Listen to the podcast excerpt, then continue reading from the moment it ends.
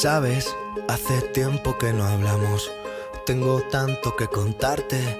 Ha pasado algo importante, puse el contador a cero. Sabes, fue como una ola gigante, arrasó con todo y me dejó desnuda frente al mar. Pero sabes, sé bien que es vivir. No hay tiempo para odiar a nadie, ahora sé reír. Quizá tenía que pasar, no es justo, pero solo así se aprende a valorar. Bienvenidos a un nuevo episodio de Medicast. Soy Amaya Jimeno y este es tu podcast sobre salud y prevención, donde aprenderás el valor que tienen la nutrición y el ejercicio físico para tu salud. Tiene mis pies. Aprenderé a volar. Y si miro todo. Estamos aquí con el doctor José Martínez Más, que es nuestro ginecólogo de cabecera y que hoy nos va a ayudar a conocer un poquito más sobre prevención, diagnóstico precoz del cáncer de mama. Buenos días, José, ¿qué tal estamos hoy? Hola, muy buenos días. Muy bien, muy bien. Estamos en el mes de octubre, en mes de, de concienciación sobre la prevención y el diagnóstico precoz del cáncer de mama. Y pues este programa de hoy es muy interesante y viene muy a colación con la temática de este mes, que el día 14 es el Día Mundial contra el Cáncer de Mama. Vale, efectivamente, este es el motivo principal también por el cual nos hemos reunido esta mañana. Mes de noviembre, no, mes de octubre, que ya no sé ni en qué día vivo, eh, mes de la concienciación sobre, sobre la mama, aspectos de prevención, de diagnóstico y el día principal, que es el día 19, que estamos un poco liados con las fechas hoy. De, Hemos desubicado. Sí, sobre, a mí me pasa igual, sobre el cáncer de mama. Eh, ¿Por qué? ¿Por qué hablar de esto? Bueno, pues porque en España el cáncer de mama es el cáncer más frecuente que afecta a las mujeres. Podemos decir que entre una de cada diez a una de cada ocho mujeres van a sufrir alguna vez en, su vida eh, un episodio de cáncer de mama y es la causa más frecuente de mortalidad por cáncer en el sexo femenino. Por tanto, es muy importante, tanto en el impacto personal que tiene como en las cifras y en lo que supone para eh, el sistema el, el cáncer en sí mismo. ¿no? En España aproximadamente se diagnostican entre 25 y 30 mil casos anuales. Fijaos que es una barbaridad de casos de, cáncer de mama anual. Esto ocurre tanto en países desarrollados como el nuestro, si queremos llamarlo así, o en países de menos recursos, también es el más frecuente. Es decir, que está claro que es el predominante ¿no? en las mujeres. Hablaremos también un poquito luego al final probablemente de los varones y el cáncer de mama, que alguno probablemente no sepa que esto también existe, para darlo a conocer. Y vamos a hablar pues, de las relaciones entre eh, las técnicas diagnósticas, los factores de riesgo para el cáncer de mama y fundamentalmente, como este es un programa de prevención, cómo prevenirlo. Y si entramos en esto de la, de la prevención, José, pues dinos un poquito de qué técnicas o de qué actividades o acciones eh, disponemos para intentar alcanzar un diagnóstico precoz del cáncer de mama. Muy bien, pues como todas las patologías en este mundo, lo ideal es detectarlas al principio de, comenzar la enfermedad. El cáncer de mama no es una excepción.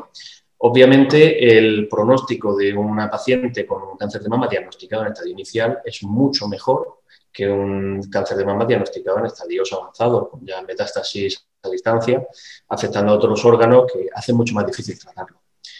Para poder diagnosticarlo y detectarlo eh, de la forma más precoz posible, disponemos de distintas herramientas. La que está más al alcance de todo, toda la paciente, todas las pacientes, es básicamente la autoexploración mamaria, que es que la mujer se detecte y se explore sus pechos de forma más o menos periódica, lo ideal es al terminar la menstruación, porque hay menor influencia hormonal y hay menos cambio en el tejido mamario, para poder hacer una exploración eh, mamaria de forma sistemática, sin dejar ninguna zona de la mama sin explorar, y poder detectar así pequeños cambios que, puedan hacernos sospechar que algo está pasando en nuestra mama. La siguiente eh, técnica a disposición también prácticamente de todas las pacientes es acudir a un médico especializado, un ginecólogo, que le haga una revisión anual, una revisión eh, general ginecológica, incluyendo una exploración mamaria, para poder detectar mediante la exploración clínica la aparición o no de lesiones o nódulos que puedan ser eh, sospechosos. Tengamos en cuenta que la exploración, autoexploración mamaria detecta eh, nódulos de alrededor de un tamaño de un centímetro, centímetro y medio. Y el clínico habituado a la exploración mamaria es capaz de detectar algunas lesiones de tamaño centímetro o incluso algo menor del centímetro.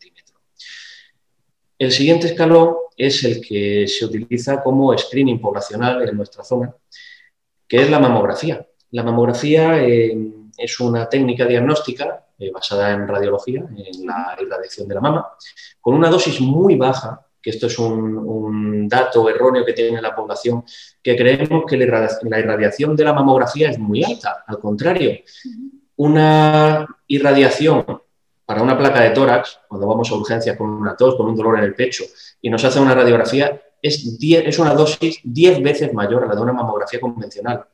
Y las mamografías eh, modernas, que se hacen casi como si fuera un TAC, que hacen unos cortes de la mama, utilizan mucha menos radiación todavía que una mamografía convencional. Es decir, que podemos estar tranquilas de que la mamografía no nos va a irradiar en exceso nuestro pecho, ni vamos a tener ningún problema en relación a esa irradiación que estamos administrando a la mama.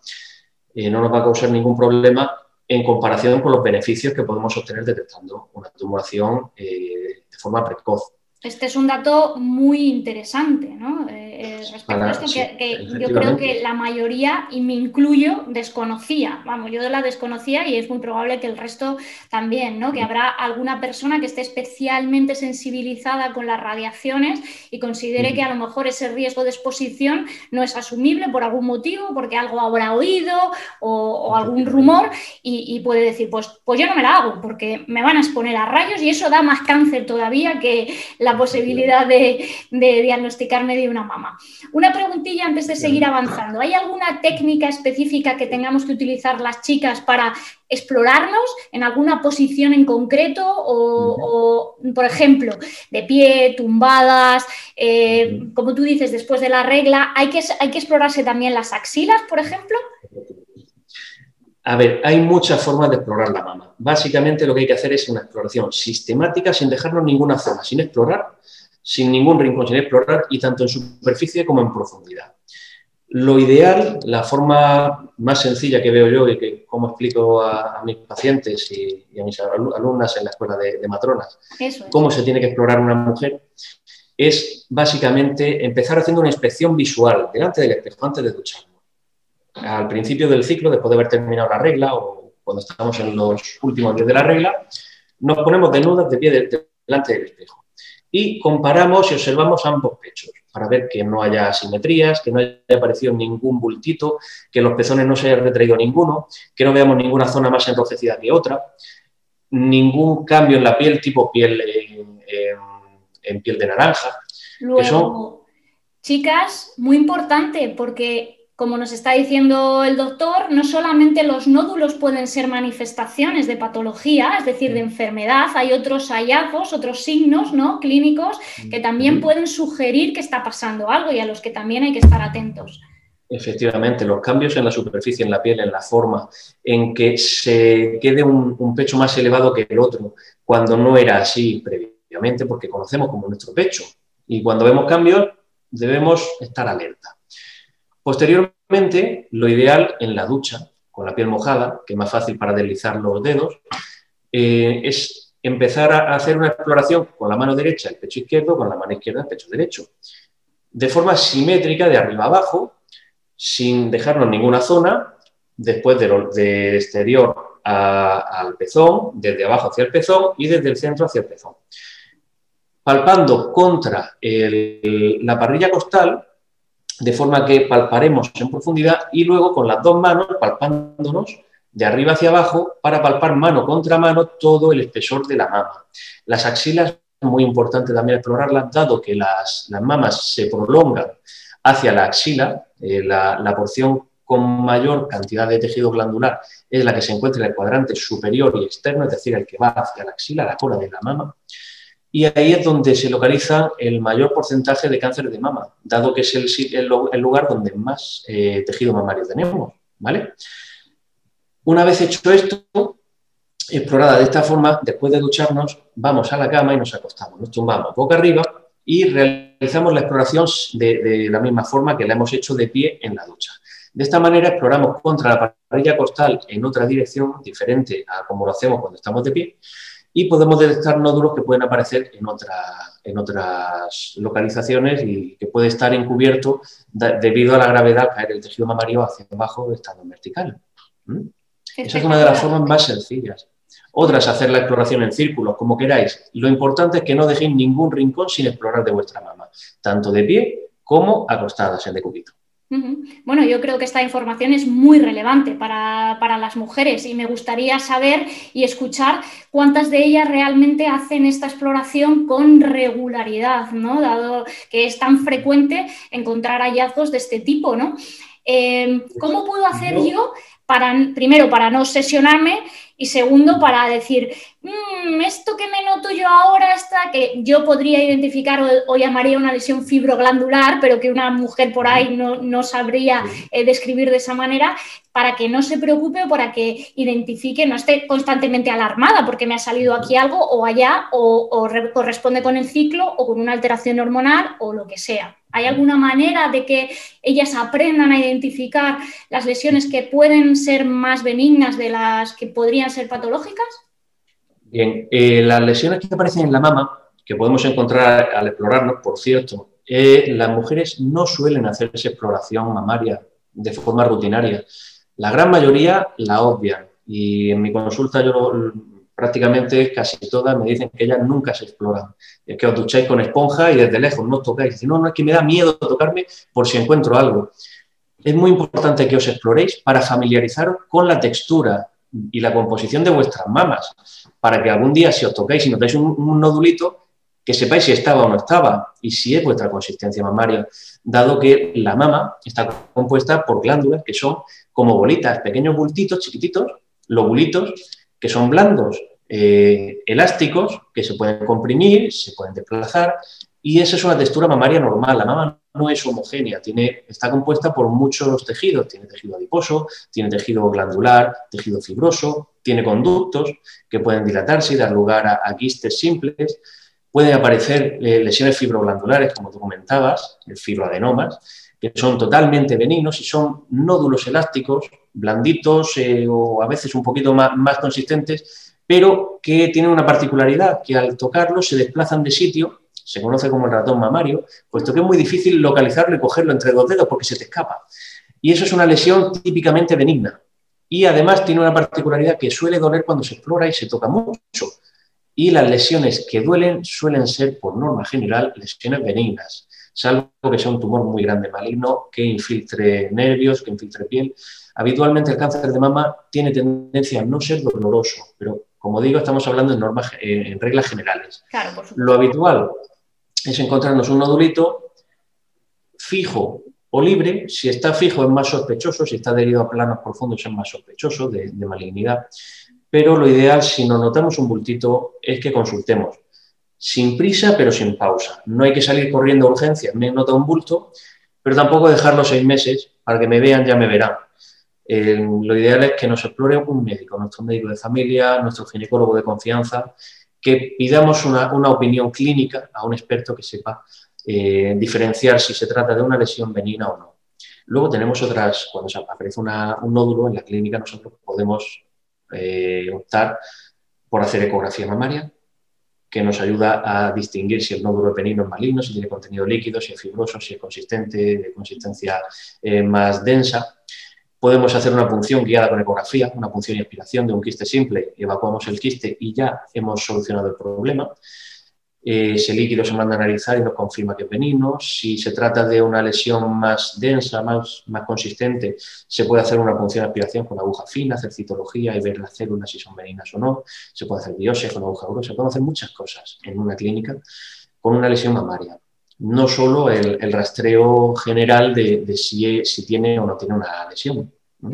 Todas estas cosas, todas estas técnicas que nos estás explicando se pueden hacer de forma ambulatoria, por tanto, es decir, que no es necesario estar hospitalizado ni, ni nada, bastaría con acudir a una clínica que dispusiera de esas técnicas, ¿verdad? Claro, efectivamente no es necesario ni siquiera anestesia local para muchos de estos procedimientos, puesto que duele más la anestesia local que lo que es el proceso, la técnica evacuadora. Mis pacientes se asustan cuando digo, les voy a hacer una punción para evacuar un quiste simple una punción ecoguiada, y claro, ven el ecógrafo, ven la aguja, ven la jeringuilla. Y no me voy a poner anestesia, si es que no duele nada. Y cuando pinchas y aspiras, como ellas vienen ya con dolor porque les duele, y se van aliviando conforme vas aspirando y vas vaciando ese quiste, dicen, sí es que me he quedado la gloria. No me ha dolido nada, ni el pinchazo, ni la aspiración, y al contrario, me he quedado mucho más aliviada sin dolor. Exacto. Es curioso. ¿Tenemos alguna recomendación para darle a aquellas mujeres que tienen unas mamas de gran tamaño? Es decir, es, estas que tienen a lo mejor más dificultad para explorarse. Es, la paciente con mamas de gran tamaño obviamente tiene una dificultad sobreañadida para poder explorar de forma sistemática todo el espesor, toda la, extensión de su mama. En estas pacientes, eh, si consultan también de forma regular a un ginecólogo que les pueda hacer al menos una vez al año una exploración mamaria, le vendría muy bien por la posibilidad de poder, haber, poder obviar ellas alguna zona de la mama sin explorar, dado que al ser muy voluminosas, incluso en profundidad cuesta mucho llegar. En estos casos a veces mm, eh, solicitamos ecografías mamarias para poder valorar en profundidad toda la extensión y toda la, glándula mamaria para tener mayor seguridad. Y ya a partir de los 50 años, que es eh, donde empieza el screening en nuestra, en nuestra zona, en España, eh, hacer la mamografía al menos una vez cada dos años. La recomendación de hacerla una vez al año tampoco está mal, no es descabellada, dado que la radiación, como hemos comentado, es muy baja, la, radiación a la que sometemos la mama. En otros países, como Estados Unidos, empiezan a hacer el screening a los 40 años. Yo eh, particularmente soy partidario más de intentar empezar antes de los 50 años, dado que en nuestra zona también hay una incidencia de cáncer de mama alrededor de los 40-45 años importante. Y podemos detectarlo antes de que llegue a estadios más avanzados así poderle ofrecer a la paciente una cirugía conservadora y un mejor, eh, mejor pronóstico. Por lo que hacer a los 40 años una primera mamografía para tener un control y saber cómo estás cuando eres joven, estás sana, que no tienes nada, y poder comparar más adelante con esa mamografía, pues es una, idea también muy, muy interesante a tener en cuenta. Vale, te voy a hacer dos preguntinas que igual son algo comprometedoras.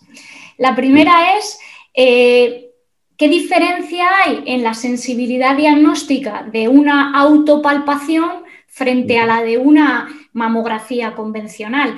Y por tanto, eh, eh, justifícanos un poco lo de adelantar la fecha de, empezar con el, con el, screening de esa manera, ¿no? Quizá. Bueno, más que lo que es la diferencia en cuanto a sensibilidad de una técnica y la otra, la autopalpación es que está disponible al alcance de nuestra mano, nunca mejor dicho, de forma continua. Entonces podemos hacerla desde que tenemos uso de razón, desde los 20 años, 25 años, empezar a autopalparnos para conocer nuestro cuerpo y si encontramos algo, consultar. La mamografía es capaz de detectar lesiones de menos de 5 milímetros y puede detectar microcalcificaciones que esas no se palpan. Entonces, es capaz de detectar lesiones que aún no son palpables, que todavía faltan meses para ser palpables. Esto no quiere decir que vayamos a estar haciéndonos una, una mamografía cada seis meses, porque sí, pero el sí adelantarla a los 40 años es interesante, puesto que, como he dicho, se trata de una mujer con 40 años, joven, con unas mamas a priori normales, sin lesiones, y lo que le aporta al, al radiólogo no es únicamente ver que esa mamografía está bien, que es que dentro de cinco años, cuando hagamos otra mamografía, podemos compararla con cómo era hace cinco años y ver posibles cambios mínimos que posiblemente las veamos a los 45 años, a los 50 años, y nos demos por buenos por, bueno, una lesión mm, posiblemente benigna, BIRRAS 2, BIRRAS 3, que es la clasificación como se hace BIRRAS en función de la posibilidad de malignidad, desde el BIRRAS 1 totalmente benigna, BIRRAS 2 hallazgos en la mama que habitualmente son benignos, BIRRAS 3 probablemente benignos, pero ya con cierta posibilidad e indicación de hacer una exploración eh, invasiva mediante punción o biopsia. Cuatro, cinco y, confirmado, cáncer confirmado. En principio, la diferencia, como digo, es esta. Básicamente, empezar a hacer una exploración joven para poder detectar una mama normal con una lesión o no y compararla posteriormente en las siguientes exploraciones para tener una historia de cómo ha evolucionado ese órgano, esa mama. ¿Sería sustituible la mamografía por alguna otra técnica, especialmente en estas mujeres jóvenes? Es decir, bueno, estas son preguntas que ahora mismo me surgen a mí al, hablar de este tema. Es decir, eh, mamografía o eco y resonancia, que se hace mucho ahora también. Bien, eh, no es una sí otra, no, son pruebas complementarias. Obviamente lo ideal es hacer mamografía con ecografía, puesto que lo que no se, hay lesiones que no se ven bien mediante la irradiación, pero sí se ven bien con los ultrasonidos y viceversa. Y hay lesiones que se pueden ver como malignas o sospechosas de malignidad mediante la, mamografía y con la ecografía se ven totalmente benignas. Eh, lo que ocurre es que hay una dificultad porque la mama, como hemos comentado, es un órgano que tiene diversos tejidos y la mama va cambiando su, consistencia y su textura a lo largo de la vida de la mujer. Siendo más joven, la mama es más fibrosa, tiene menos contenido en grasa. Entonces, al hacer la mamografía, se ve una mamografía muy densa, se ve muy, muy blanca, por así decir, que es como la va a ver la paciente, muy blanca. Y eso al, radiólogo le da cierta dificultad para, poder evaluar esa, esa mamografía, por la cantidad de tejido fibroso que hay. Y la ecografía, sin embargo, es capaz de discriminar muy bien en este tipo de pacientes eh, las diferentes texturas de la mama y nos puede detectar zonas mayor, más sospechosas o menos sospechosas con mayor claridad que la mamografía. Pero conforme va avanzando la edad de la paciente, esa dificultad se va invirtiendo y la mamografía aporta mucha más información. Por eso suelen ser complementarias. En cuanto a la resonancia magnética, es una técnica que es muy cara, y no solo por el precio, sino porque no nos aporta tampoco excesiva información en la paciente sana. Se utiliza mucho en pacientes que tienen eh, implantes mamarios, que han hecho una cirugía, una mamoplastia de aumento. Gran pregunta, gran pregunta esa también, porque hemos hablado de las que no llevamos implantes y nos podemos explorar, pero claro, eh, hay otras mujeres que llevan implantes que dificultan la autoexploración también, claro. El implante en sí no dificulta la autoexploración porque no, porque habitualmente se, implantan en un bolsillo que se crea bajo el músculo pectoral y elevan músculo pectoral y elevan tejido mamario. Es decir, el tejido mamario no se toca con el implante habitualmente, salvo casos excepcionales y, otras cirugías, pero lo, habitual, por norma general, es que se introduzca el implante bajo el músculo pectoral. De esta forma, el tejido mamario es perfectamente palpable. Lo que ocurre es que la compresión en mujeres que tienen una, mama pequeñita y llevan un implante grande, eh, la compresión molesta mucho más al hacer la, mamografía y es posible que se pueda dañar el, implante en algunos casos. Por ello se opta por hacer una resonancia.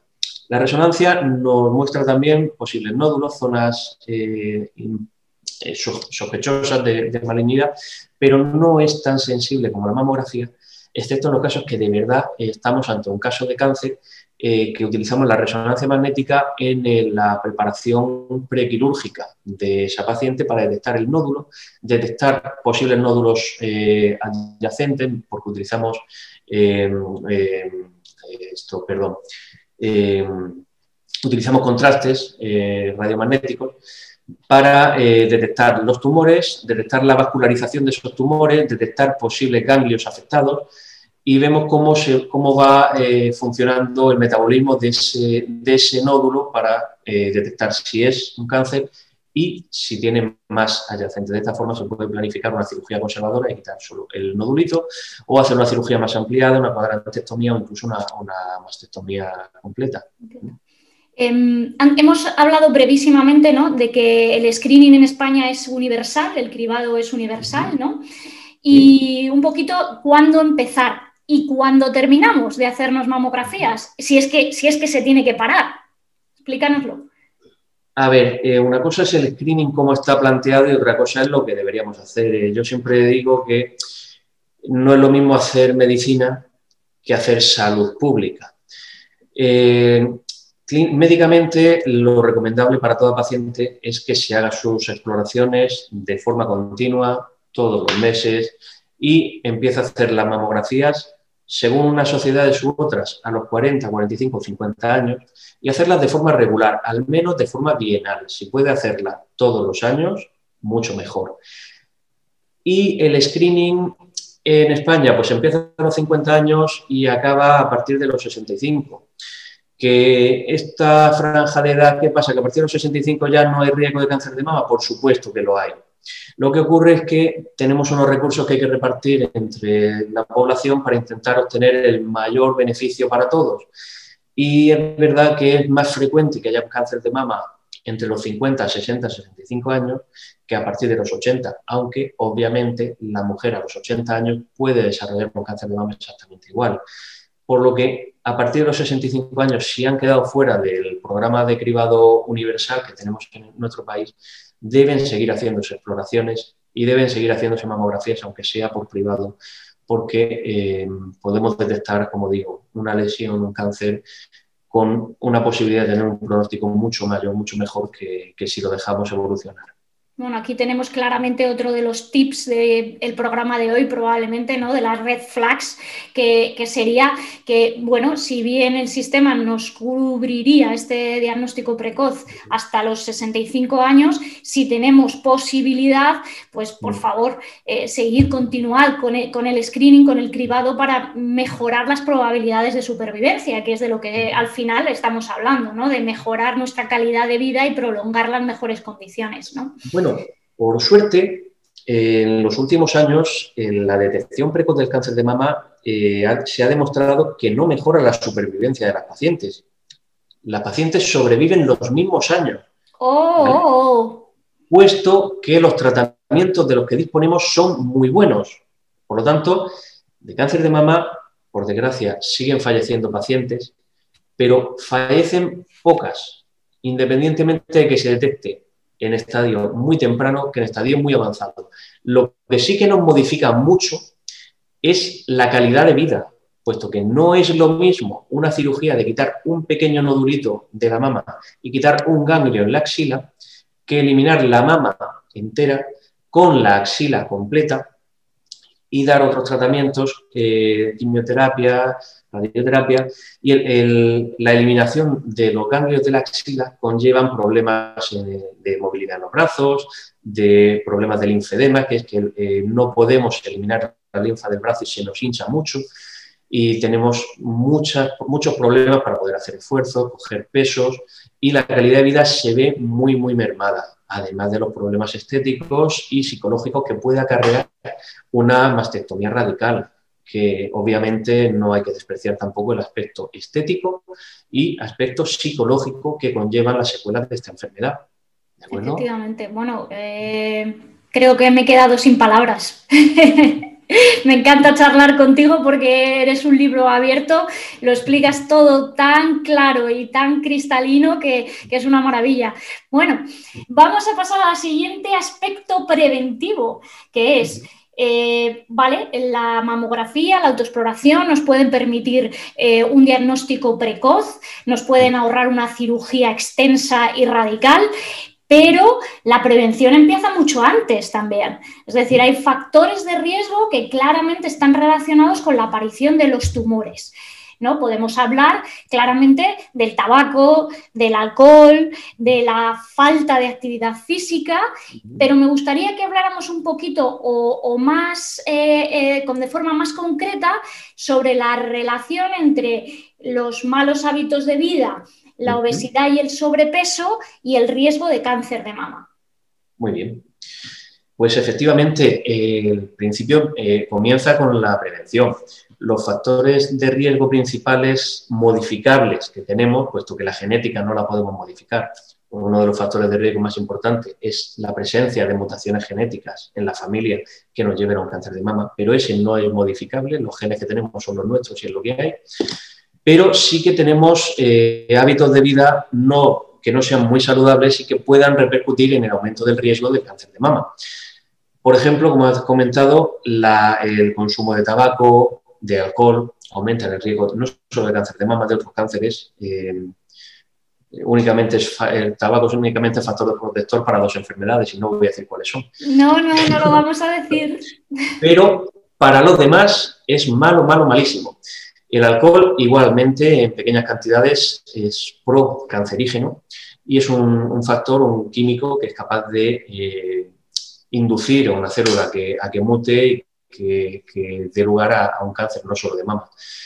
La falta de ejercicio físico, eh, en relación con que eh, disminuye la sudoración, la eliminación de toxinas a través de la piel, la glándula mamaria es embriológicamente una glándula sudorípara parece una cosa que, está diciendo este hombre, pues sí, embriológicamente la glándula mamaria es una glándula sudorípara que produce una secreción que expulsa, igual, de forma igual, eh, similar a como expulsa la glándula sudorípara, mediante eh, un estímulo nervioso, eh, un estímulo también térmico a través del receptor nervioso, la mama hace su producción mediante su producción de leche mediante un estímulo hormonal pero la secreción, la excreción de la leche se hace también mediante un estímulo nervioso y mediado por hormonas eh, tales como la oxitocina, que se segrega eh, durante el parto y durante la lactancia. En la estimulación de los pezones se produce la, secreción de oxitocina.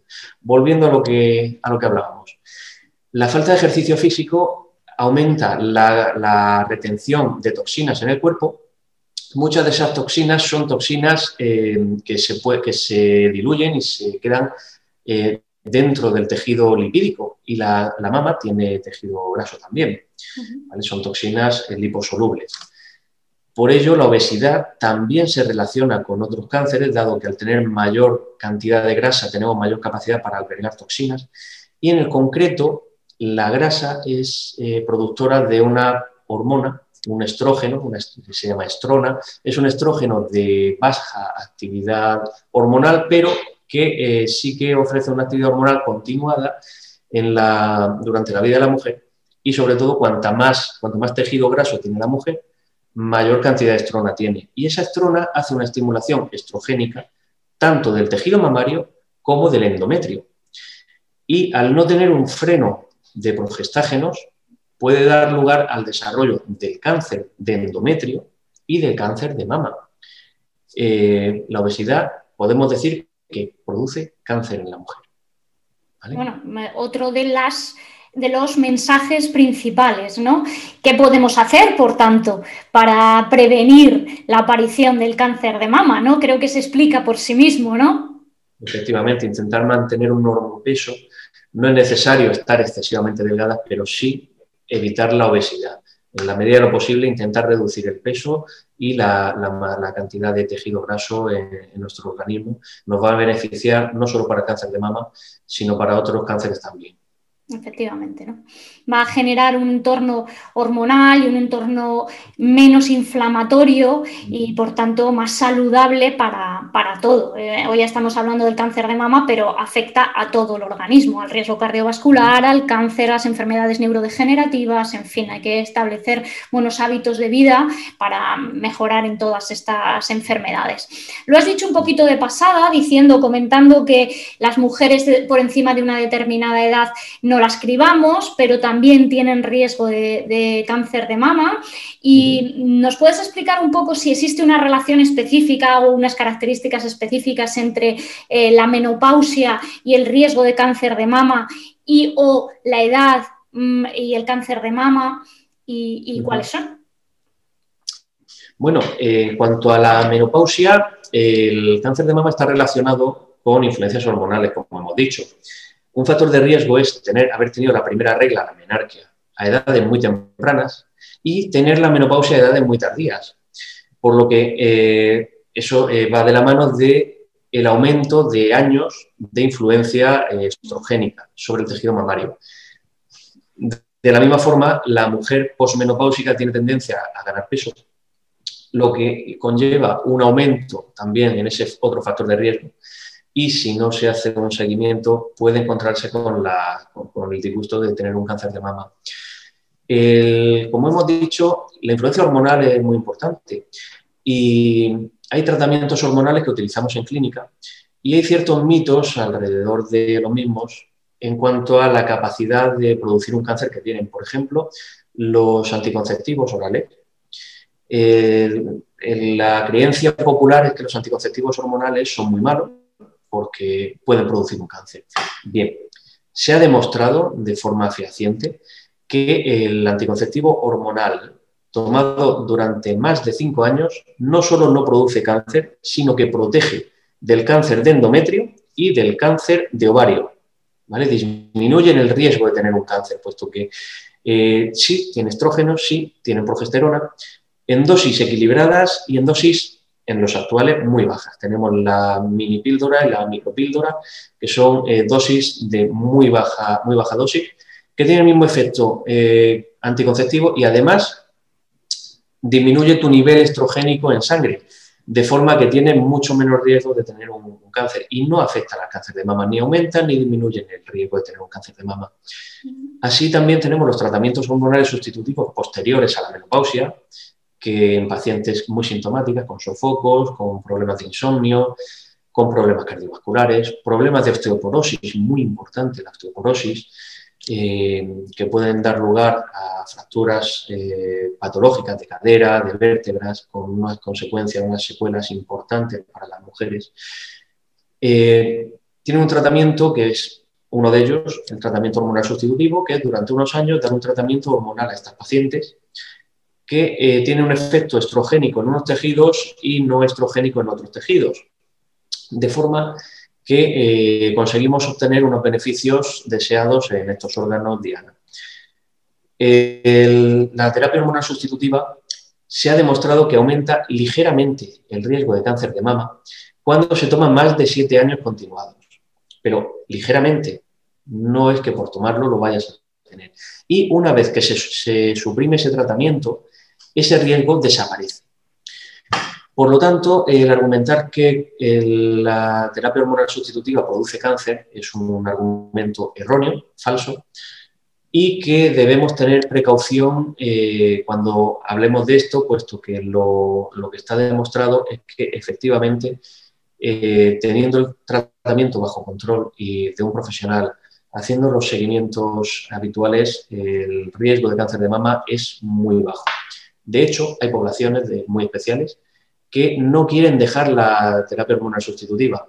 Básicamente la población británica, las mujeres inglesas lo tienen muy interiorizado. Los anglosajones lo tienen interiorizado completamente. Sí. Tienen muy interiorizado que, vamos a ver, yo he llegado a la menopausia.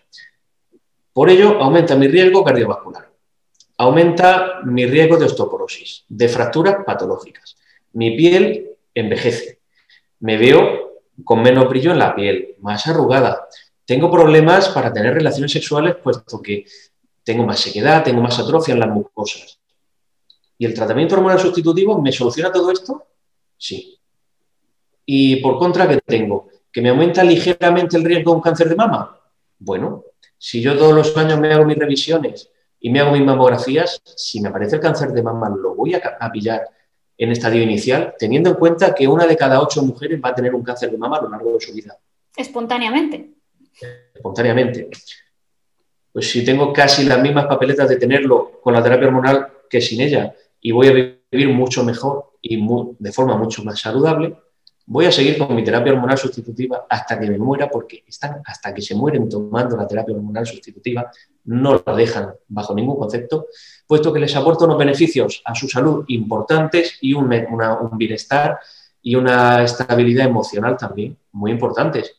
Y bueno, si aparece un cáncer de mama, como se va a detectar en el estadio inicial, tiene un tratamiento con muy poquitas secuelas, sencillo y que van a poderlo llevar sin ningún problema. Te voy a hacer una preguntina un poco técnica a este, a este respecto.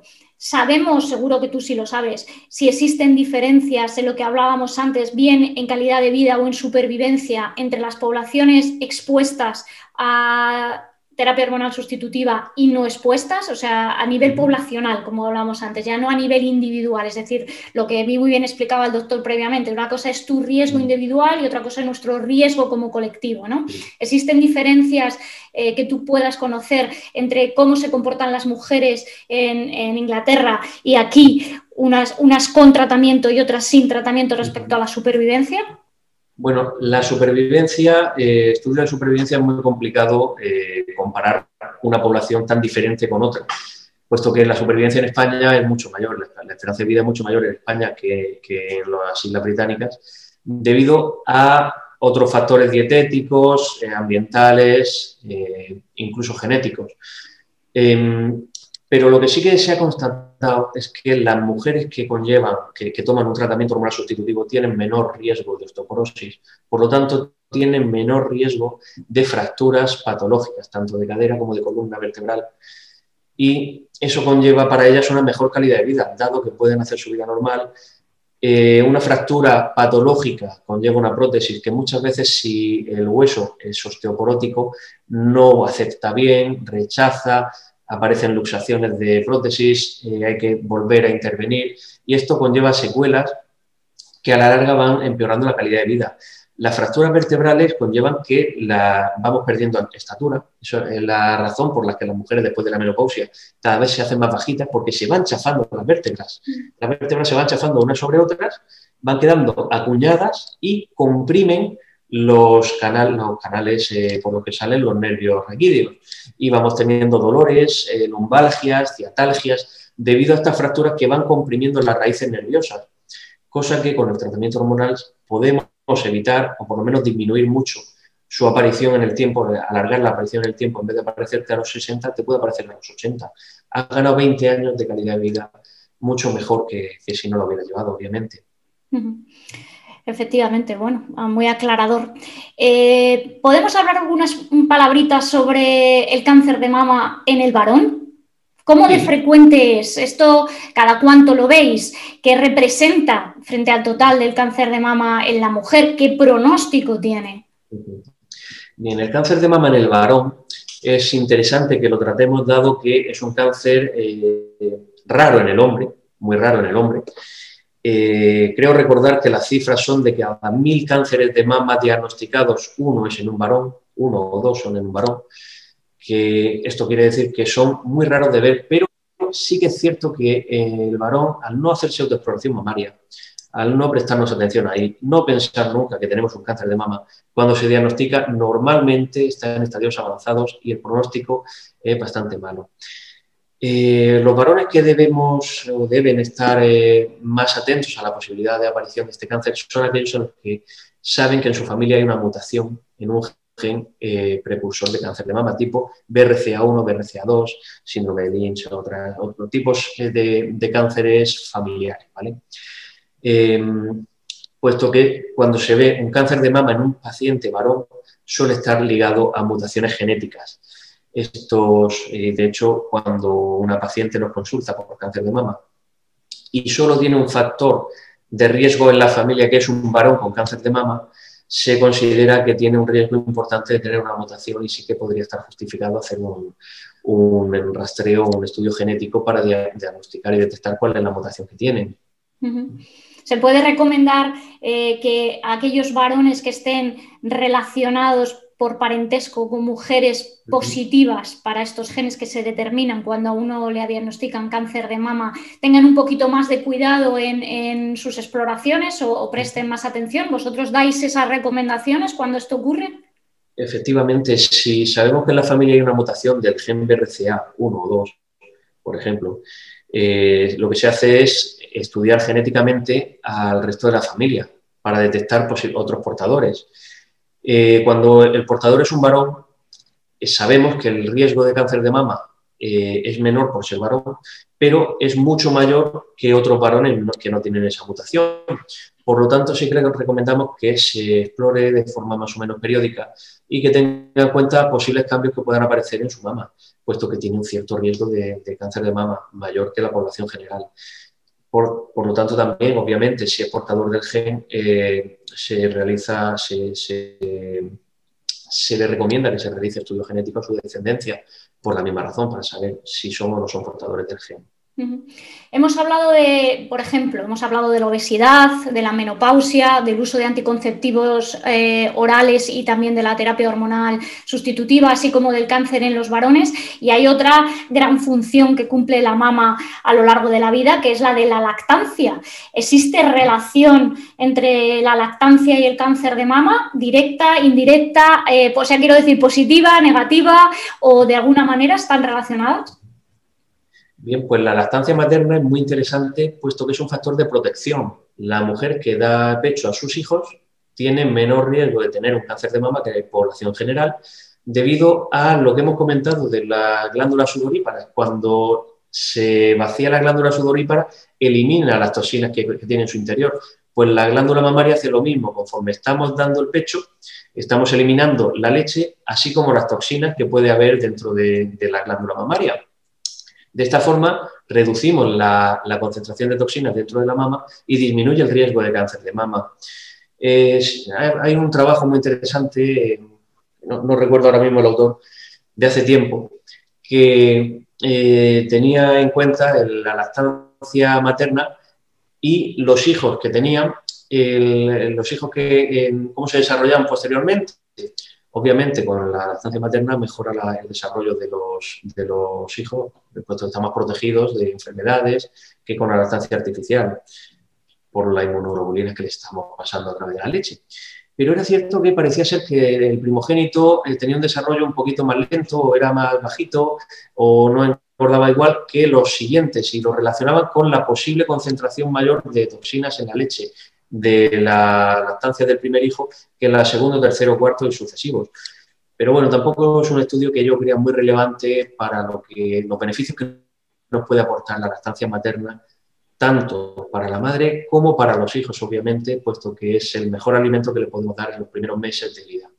¿Se puede inferir de que si la lactancia materna protege frente al cáncer de mama, mayor, a mayor duración de la lactancia eh, eh, se pueden prolongar estos efectos? Es decir, ¿es no solamente beneficioso para el bebé, sino también beneficioso para la mamá? ¿O, esto no, eh, no tiene ningún sentido? Sí, sí, sí, efectivamente, la lactancia materna prolongada es un factor de protección para el cáncer de mama para la madre. No solo los beneficios para el hijo, sino que la madre se beneficia de dar el pecho, puesto que reduce el riesgo de cáncer de mama. A partir de cuatro meses, va notándose esa disminución. Vale, o sea que sí, a más tiempo de amamantamiento, más disminución del, riesgo. Vale, vale, fenómeno. ¿Y la lactancia tiene algún riesgo entonces? Riesgo, pues de, de dormir poco por la noche. básicamente. Vale, vale, no, lo digo porque, bueno, es un tema también muy, muy de moda en el que, bueno, hay que favorecer la lactancia materna por multitud de, situaciones de carácter eh, personal y de carácter eh, médico, ¿no? Bueno, médico, quiero decir, de salud, ¿vale? Y, pero claro, a lo mejor alguno puede pensar que tiene sus inconvenientes y dice, pues yo no lacto por, porque no me da la gana, vaya, pero solamente por eso va a ser el motivo. los inconvenientes, habitualmente, bueno, hay, hay personas que piensan que por dar el pecho van a tener un resultado estético adverso, por así decir, que su pecho no va a quedar igual de bonito que estaba antes de quedarse embarazada.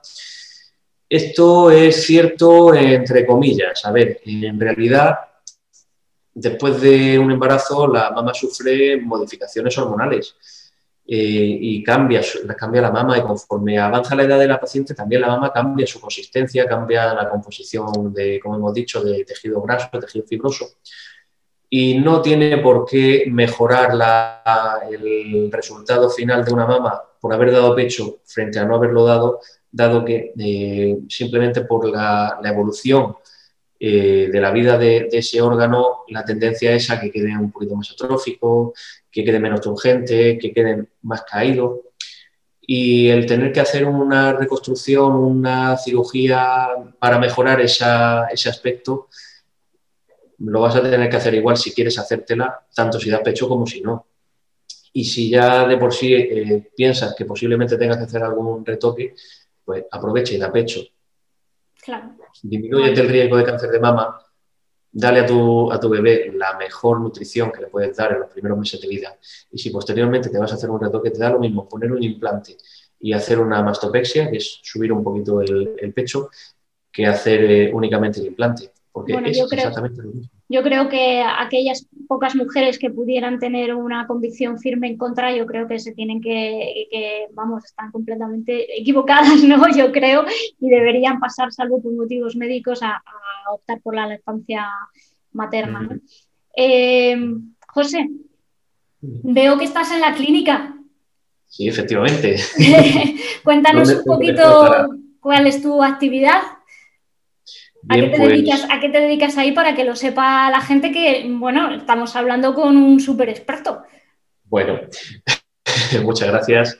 Eh, bueno, nosotros trabajamos en una clínica, un centro ginecológico privado en Torre Pacheco, en la región de Murcia, que es un centro que está diseñado por y para la mujer y, su familia para darle la mayor de las comodidades durante su, paso por aquí.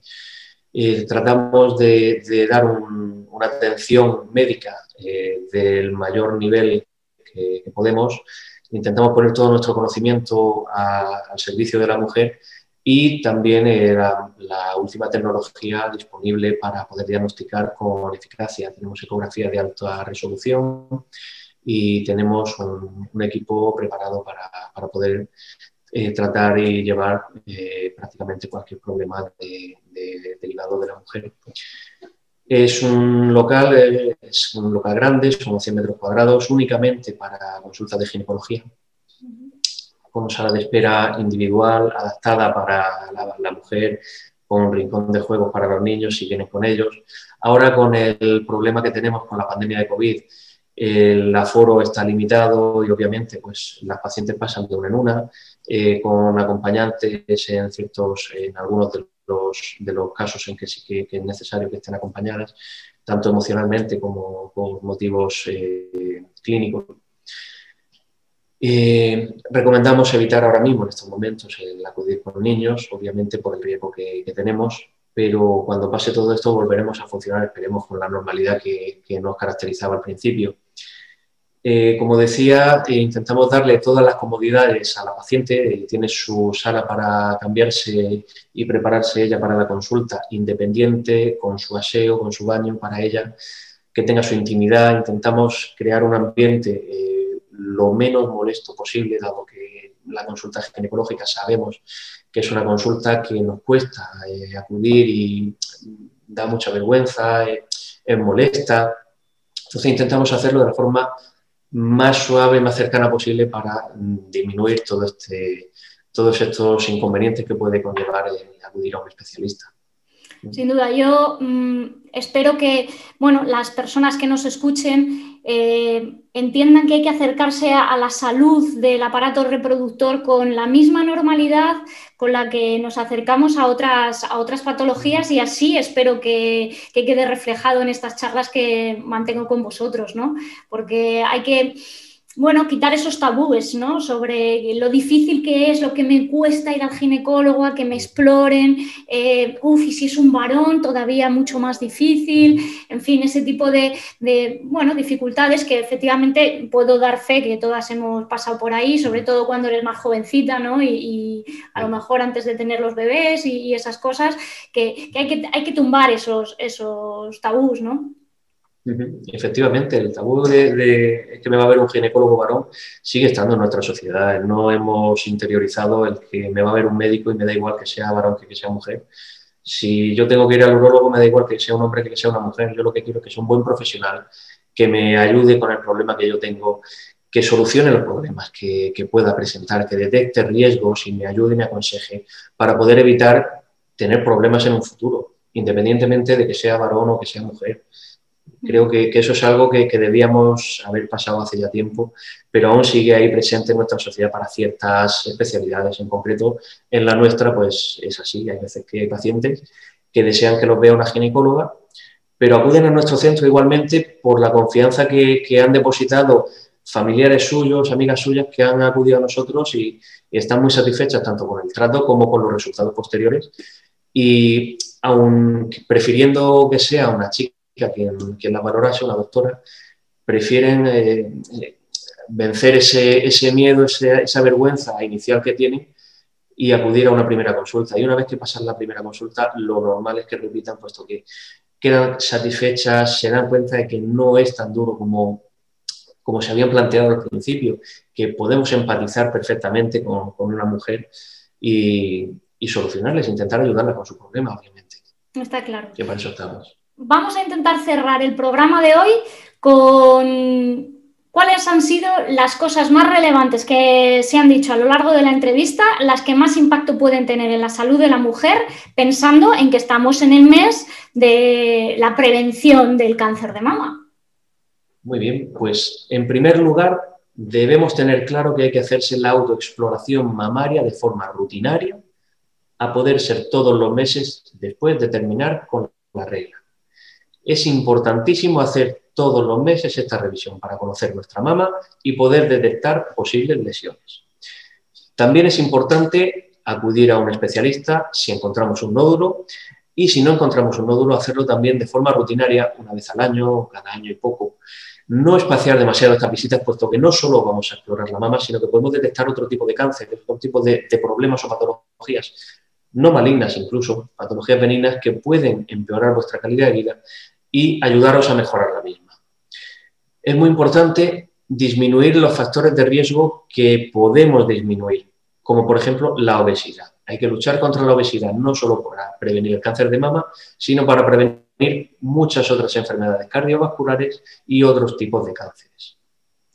Y empezar a hacer nuestro screening, nuestro seguimiento de cribado poblacional a partir de cuando está marcado en el calendario de, nuestra sociedad española en la prevención para el cáncer de mama, pues, de, de la mano de la Asociación Española contra el Cáncer, a partir de los 50 años pero no es desdeñable la idea de empezar a hacerlo un poco antes de forma eh, privada, de forma extra, fuera del Servicio Nacional de Salud, de forma puntual a los 40, 45 años, una mamografía y posteriormente, cuando salimos del cribado, no abandonarnos y seguir haciendo nuestro screening, nuestra, nuestra exploración y las mamografías también de forma rutinaria, puesto que el riesgo de cáncer de mama sigue estando presente aunque tengamos más de 65 años.